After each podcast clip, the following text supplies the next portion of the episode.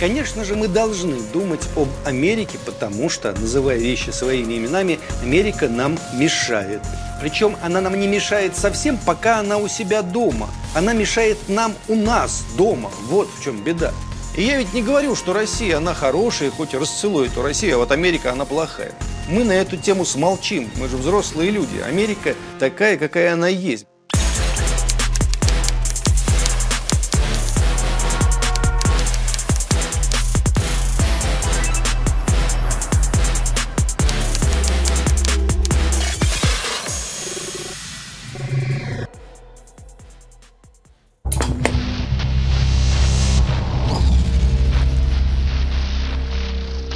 А мне нравится Америка. На уровне эстетики, как территория, населенная своеобразными людьми. Мир суров, в нем живут суровые парни. Все друг друга бьют. Так устроен мир. Америка крутая страна. Мне нравилось разъезжать по Америке, смотреть на американцев, любоваться ее маленькими южными городками. Если бы я родился не в России, Америка была бы моей любимой страной. Я понимаю писателя Владимира Набокова. Он любил Америку, но Россия мне милее. Здесь слово о полку Игореве, Пушкин, Морозы, ополченец Моторола – Белые березы под моим окном, Третий Рим, Ленин на броневике, песня «Подмосковные вечера», улыбка Гагарина. Поэтому я всего лишь хочу, чтобы Америка отвлеклась на себя и отстала от нас. И мы бы тут же решили, к примеру, украинскую проблему, и грузинскую, и армянскую, и молдавскую. Если бы не Америка, мы бы давно решили все эти проблемы. Вы можете себе вообразить, что будет твориться, к примеру, в прибалтийских странах, если они завтра проснутся а фигак и Америки нет. Но она пока есть. Мы говорим об Америке. Америка говорит о нас. Любимая тема прогрессивных блогеров, либеральных мыслителей и вообще приличных людей из хороших московских гостиных, что у нас тут по поводу Америки истерика. Американская угроза – это, говорят они, миф, и на самом деле мы вообще не должны об этом думать. Конечно же, мы должны думать об Америке, потому что, называя вещи своими именами, Америка нам мешает. Причем она нам не мешает совсем, пока она у себя дома. Она мешает нам у нас дома. Вот в чем беда. Когда в нашей жизни появились американцы? Американцев начали приглашать в Россию при Николае Первом. Они строили у нас железные дороги, проводили телеграф. У них был опыт работы на больших пространствах. Россия хоть и приглашала американцев, и поражение в Крымской войне было не последней в том ряду причины, имела по-прежнему огромный геополитический вес. Американцам тоже было у нас чему поучиться. Когда в 1861 году было отменено крепостное право, Соединенные Штаты очень удивились, что Российская империя отменила крепостное право мирным путем. Именно в этот момент США скатывались в гражданскую войну по причине существования рабства на юге США. Мы тут оставим в стране огромный вопрос о том, что наше крепостное право американское рабство – это все-таки далеко не одно и то же. Речь о другом. Речь о том, как американцы нас видели тогда. В американских газетах новость об отмене крепостного права в России была опубликована 12 апреля 1861 года, в тот же день, когда прозвучали первые выстрелы гражданской войны в Америке. До тех пор, пока президент Авраам Линкольн не выпустил декларацию об освобождении рабов, пример России, который отменил крепостное право, был образцом для американских сторонников отмены рабства. Линкольн просил побывавших в России журналистов читать публичные лекции об отмене крепостного права у нас – Аболиционисты использовали этот пример в своих печатных материалах для того, чтобы показать, что даже Россия отменила крепостное право, а США позорно остались страной, где существует рабство. При Александре II Россия поддержала север Соединенных Штатов в гражданской войне, а в 1867 году продала Аляску. Конечно, причины продажи Аляски американцам были экономические, но врагам бы мы не продали, сами понимаете. Аляску продавали симпатичным ребятам, американцам. Да, мы так думали тогда. Если бы тогда нам сказали, что американцы будут восприниматься врагами и нас воспринимать как врагов, не поверил бы никто, включая лично императора. При ранних большевиках, вы помните, был своеобразный культ Америки, американцев. Это вдвойне удивительно на фоне того, что вообще-то американцы сначала обрадовались либерально-буржуазной революции 1917 года, а социалистическую революцию ноября 17 не приняли, что, кстати, вполне прозрачно демонстрирует, кого они хотели видеть у власти, а кого не хотели. Американцы участвовали в интервенции против советской России, вооружали белые армии, поставили сюда миллионы пули снарядов для убийства русских русскими, осуществляли прямой контроль над действиями адмирала Колчака и еще и вывезли отсюда сотни тонн разнообразных богатств. Все, до чего руки американские дотянулись. Но русские, они отходчивые, быстро зло забывают. Да, при ранних советах американскую военщину помнили еще, но мы же в конце концов победили, так рассуждали они. Да, осуждалось тогда американское буржуазное антиискусство, но тоже так без особого остервенения. Зато мы с интересом смотрели на то, как американцы развивают свое производство, и этому ужасно хотели научиться. Сталин сделал то же самое, что и Николай I, но в куда больших масштабах. Американские специалисты хлынули сюда потоком. В ходу был тогда лозунг «Социализм – это советская власть плюс фордизация промышленности. Фордизация промышленности. Большевики считали Америку страной с наивысшей эффективностью труда. Если эту эффективность применить в России, вообще будет чудо. Вот что думали большевики. США в это время не признавали советское правительство и в большевиках чувствовали оппонентов. У них уже начало формироваться ощущение великой американоцентричности мира. И эти русские со своими замашками раздражали, конечно. США признали СССР только в 1933 году. Американцы понимали привлекательность социализма, в том числе и для своих граждан. Они отлично осознали, что на американской земле коммунистические идеи стремительно приживутся, и тогда конец американской буржуазии. Поэтому американцы самым беспощадным образом душили и давили просоветскую пропаганду и совершенно этого не стеснялись. Они всегда так делали, давили и не стеснялись, и потом рассказывали про свою демократию.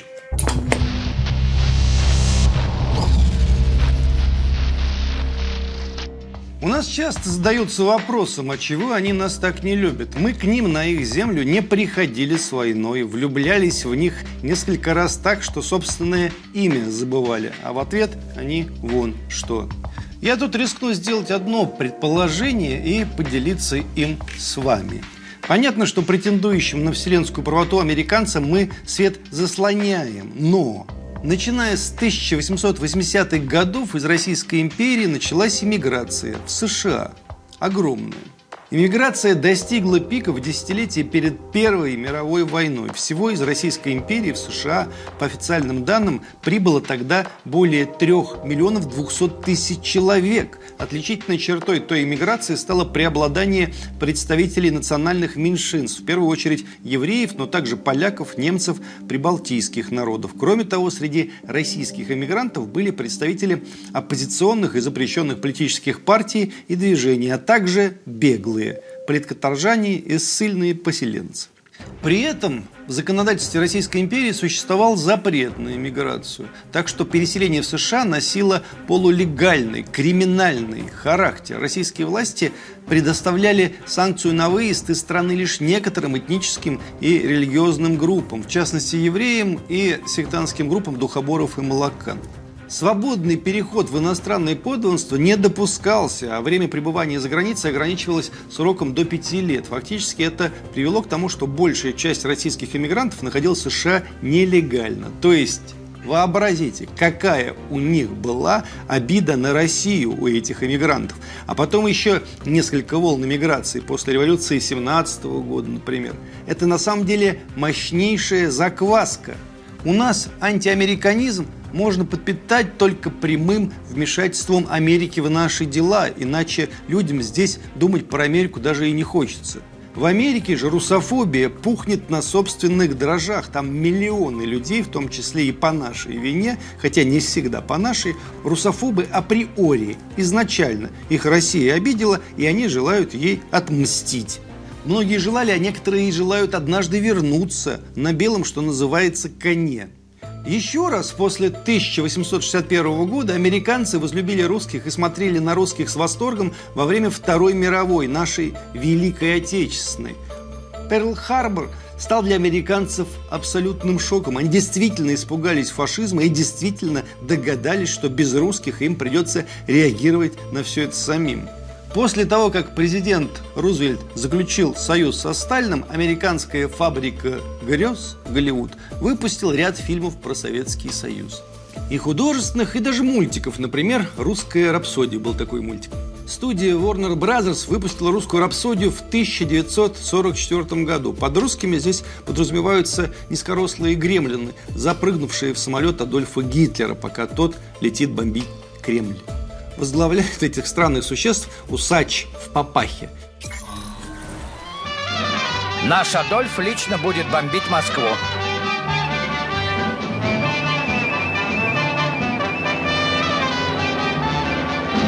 Берлин, Москва.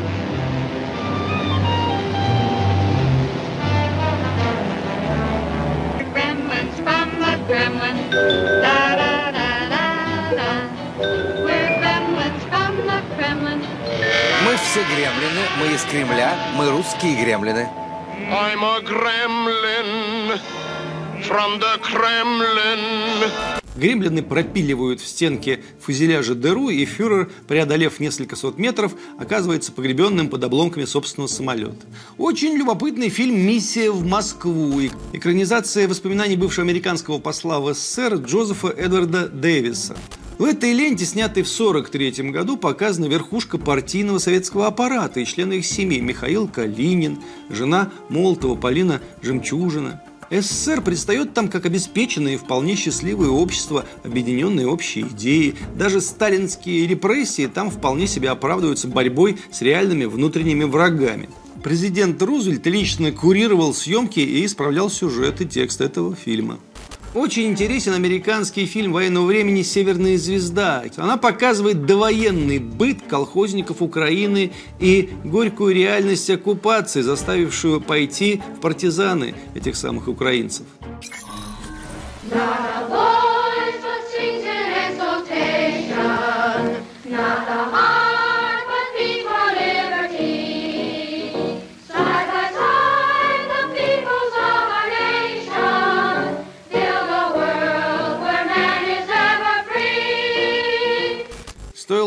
этот фильм в нынешней Украине показать, да и в нынешних США тоже, когда все там уверены, что украинцы только делали, что воевали против большевиков. Сценарий написал американский коммунист Лилиан Хелман. А теперь самое смешное. После войны, как говорится, план поменялся, и большевики стали главными врагами американцев. Американцы тогда поняли, что мы действительно являемся в духовном смысле главным оппонентом, антиподом Америки. Но помимо всего прочего, мы еще и в состоянии Америку победить, если захотим. Мы не хотели, нам было не до того, но американцы себя убедили, что мы хотим. Тогда была сделана совершенно осмысленная ставка на, мягко говоря, минимизацию влияния русских в мире, вплоть до того, что, может быть, лучше вообще этих русских на свете и не будет. Надоели они уже, мешают только. В связи со всем этим американцы не только задушили собственное коммунистическое движение. Например, в 1957 году фильм «Северная звезда», вот про этих украинских партизан, был перемонтирован и переозвучен так, что украинские партизаны превратились в венгров, сопротивляющихся советской оккупации. Ранее была создана специальная комиссия по расследованию антиамериканской деятельности, которая все перечисленные нами выше фильмы, вышедшие в прокат при Рузвельте, назвали просоветской пропагандой. Что не отменило того факта, что американцы продолжили пристально смотреть за нами, за всеми нашими успехами и неудачами тоже. Обескураживающее впечатление на американцев произвел, конечно же, выход советского человека в космос. Тогда в США было проведено несколько специальных конференций по изучению советского опыта в области массового образования. В период президентства Кеннеди была проведена реформа среднего образования в США, в основу которой были положены многие аспекты советской системы образования. Америка тогда смотрела на нас снизу вверх, и это делает ей честь. Она стремительно училась у нас. Тогда многие в мире хотели быть как эти русские. Потому что эти русские умеют такое, что ого-го. Но потом русские свое ого-го сами перестали ценить, и американцы этим, конечно же, воспользовались. Они молодцы. У них отличная реакция. О, как мы хотели понравиться американцам, когда пришел Горбачев.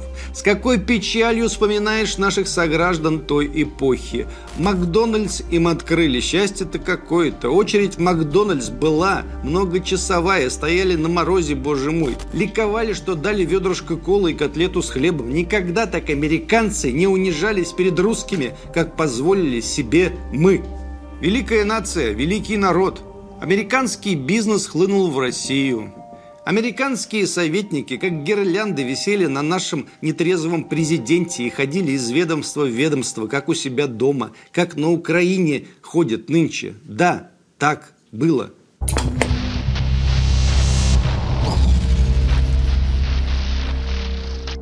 Часто говорят, что мы с американцами похожи. Ну, конечно, похожи. Как минимум, мы верим в теорию заговоров.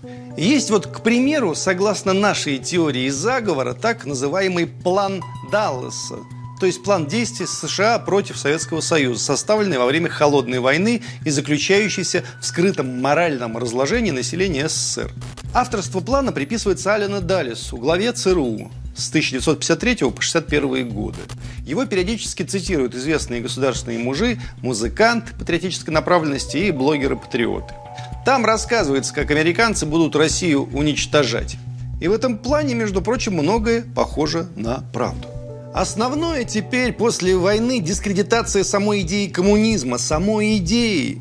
Здесь надо учитывать все, начиная от философских идей, преподнесенных как новейшие достижения идеалистической человеческой мысли, и кончая антисоветским анекдотом.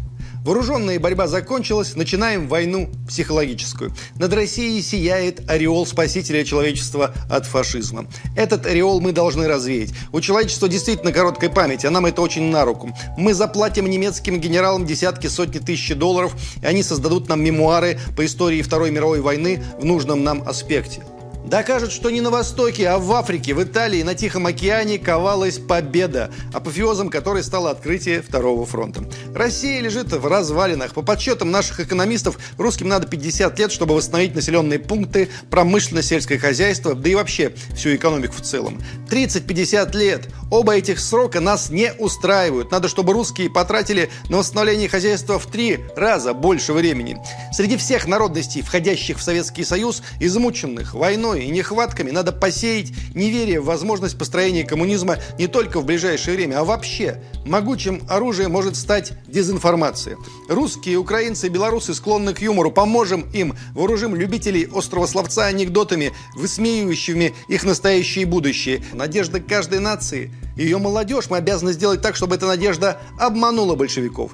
Молодежь склонна увлекаться, и это надо помнить, подбирая ключи к ее умам. Отравляйте душу молодежи неверием в смысл жизни. Пробуждайте интерес к сексуальным проблемам. Заманивайте такими приманками свободного мира, как модные танцы, красивые тряпки, специального характера пластинки, стихи, песни. Дети всегда найдут, в чем упрекнуть родителей. Воспользуйтесь этим, поссорьте молодых со старшим поколением. Следующая цитата. Из литературы и искусства мы постепенно вытравим их социальную сущность, отучим художников, отобьем у них охоту заниматься изображением и исследованием тех процессов, которые происходят в глубинах народных масс. Литература, театр и кино все будет изображать и прославлять самые низменные человеческие чувства. Мы будем всячески поддерживать и прославлять так называемых художников, которые станут насаждать и вдалбливать в человеческое сознание культ секса, насилия, садизма, предательства. Словом, всякой безнравственности. В управлении государства мы создадим хаос и неразбериху. Мы будем незаметно, но активно и постоянно способствовать самодурству чиновников, взяточников, беспринципности. Бюрократизм и волокита будут возводиться в добродетель. Честность и порядочность будут осмеиваться, и вражда и ненависть к русскому народу все это расцветет махровым цветом. И лишь немногие, очень немногие будут догадываться или даже понимать, что происходит. Но таких людей мы поставим в беспомощное положение, превратим в посмешище, найдем способ их оболгать и объявить отбросами общества. Будем вырывать духовные корни, опошлять и уничтожать основы духовной нравственности. Мы будем браться за людей с детских, юношеских лет. Главную ставку будем делать нам, молодежь. Станем разлагать, развращать, растлевать ее. Мы сделаем из них циников, пошляков, космополитов. Мы бросим все, что имеем, чем располагаем. Все золото, всю материальную мощь на оболванивание и одурачивание людей. Человеческий мозг, сознание людей способны к изменению. Посеяв там хаос, мы незаметно подменим их ценности на фальшивые и заставим их в эти фальшивые ценности поверить. Мы найдем своих единомышленников, своих союзников и помощников в самой России. Проблема в одном – мы цитируем, как и все остальные, кто цитирует то, что мы прочитали, никакой не план Даллеса, а два фрагмента из художественных советских произведений. Во-первых, это фрагмент романа 1964 года советского писателя украинского происхождения Юрия Дольт-Михайлика. Называется роман «У черных рыцарей». И другой фрагмент романа советского писателя Анатолия Иванова под названием «Вечный зов». Характерно, что у Иванова произносит все это бывший жандарм, ставший штандартенфюрером СС. Но в Америке есть симметричная история. Там до сих пор время от времени всплывает документ, который называется якобы «Коммунистические правила революции». Там все, что пугало Америку, объяснялось коммунистическим вмешательством. Это коммунисты, как считают американцы, доведут Америку до следующих напастей. Перечисляю. Коммунисты ведут гомосексуальные браки. Коммунисты запретят свободное владение оружием. Коммунисты запретят религиозное образование в школах. Ну и, соответственно, коммунисты отменят частную собственность и все там у всех заберут. Тут, знаете, и не поймешь, где концы искать. Плана Далиса вроде бы и нет, его придумали советские писатели, а он сбылся. В России однополые браки никто регистрировать не собирается, а в Америке, пожалуйста. Мало того, они и всем остальным стремятся свой опыт навязать. Однако гендерное сумасшествие, охватившее Америку, считать происками коммунистов, диковато все-таки. Хотя бы потому, что настигло это их через четверть века после распада Советского Союза. Мы тут явно не при чем.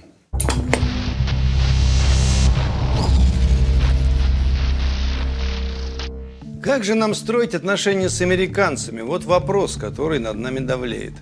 Ответ, как нам кажется, предельно прост. Во-первых, никогда не надо верить в американскую демократию. Это блеф для слабых разумом. С трудом исповедуя реальные демократические принципы внутри самой себя, менее всего Америка желает заниматься этой ерундой еще и у нас.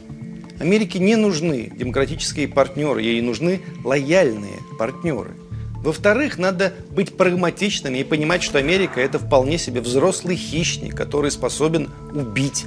Она сняла на эти темы тысячи фильмов и вариаций. В тысячах фильмах, в тысячи комиксов, в тысячи компьютерных игр Америка побеждала Россию и убила даже не миллионы, а уже миллиарды этих самых русских. Это не только кино, комикс, игра. Это постановка задачи. Не текущей, конечно, но возможной. Просто надо себе поставить галочку в этом месте, и любому, кто призывает вас об этом забыть, аккуратно пристегивать губы аккуратной прищепкой. Этот человек не умен. Возможно, он хочет добра и мира во всем мире, но так пусть он тогда едет в Америку и рассказывает американцам, что русских больше не надо убивать в голливудских фильмах. Если он там это докажет, хоть кому-то пусть возвращается обратно, но он же не докажет. Лучше он здесь будет что-то доказывать. В недавней своей лекции литератор Дмитрий Быков, в числе прочего, говорит, речь идет про кино и шахматистов в кино, но это не важно. Бет победила Баргова не его оружием, что очень важно. Она победила его тем, что лежит в основе американского общества – солидарностью. И Россия, которая умна за счет страха, милитаризма и противостояния власти, поддалась. Потому что Америка победила ее своей простой идиотской ковбойской улыбкой – которую так все здесь ненавидят. Именно поэтому книга так драгоценна. Это напоминание о том, какими мы были, и что Америка — это Бет Харман, а не Дональд Трамп. Повторяем, детвора. Россия умна за счет страха и милитаризма. А Америка – это солидарность и простая ковбойская улыбка, которую все здесь, в мрачной России, которая губ разлепить не может, ненавидят. Трамп, между прочим, которого американские демократы и российские либералы выставляют в качестве едва ли не исчадия не начал ни одной войны. Это реально достижение, это вообще шок по американским меркам. Вообще же за свою историю США развязали из чувства солидарности, как у нас тут некоторые говорят, более 200 войн и разрушили около 70 государств. В этих конфликтах погибли миллионы людей, пострадали десятки миллионов. Из-за их санкций вымерло несчетное количество взрослых и детей на нескольких континентах, где никогда никто никаких американцев не видел и точно не мешал американцам жить. И я ведь не говорю, что Россия, она хорошая, хоть и расцелует эту Россию, а вот Америка, она плохая. Мы на эту тему смолчим, мы же взрослые люди. Америка такая, какая она есть, большая, грубая, яркая страна. Чего ее не любить? Живет, как живет. Просто давайте перестанем себя обманывать.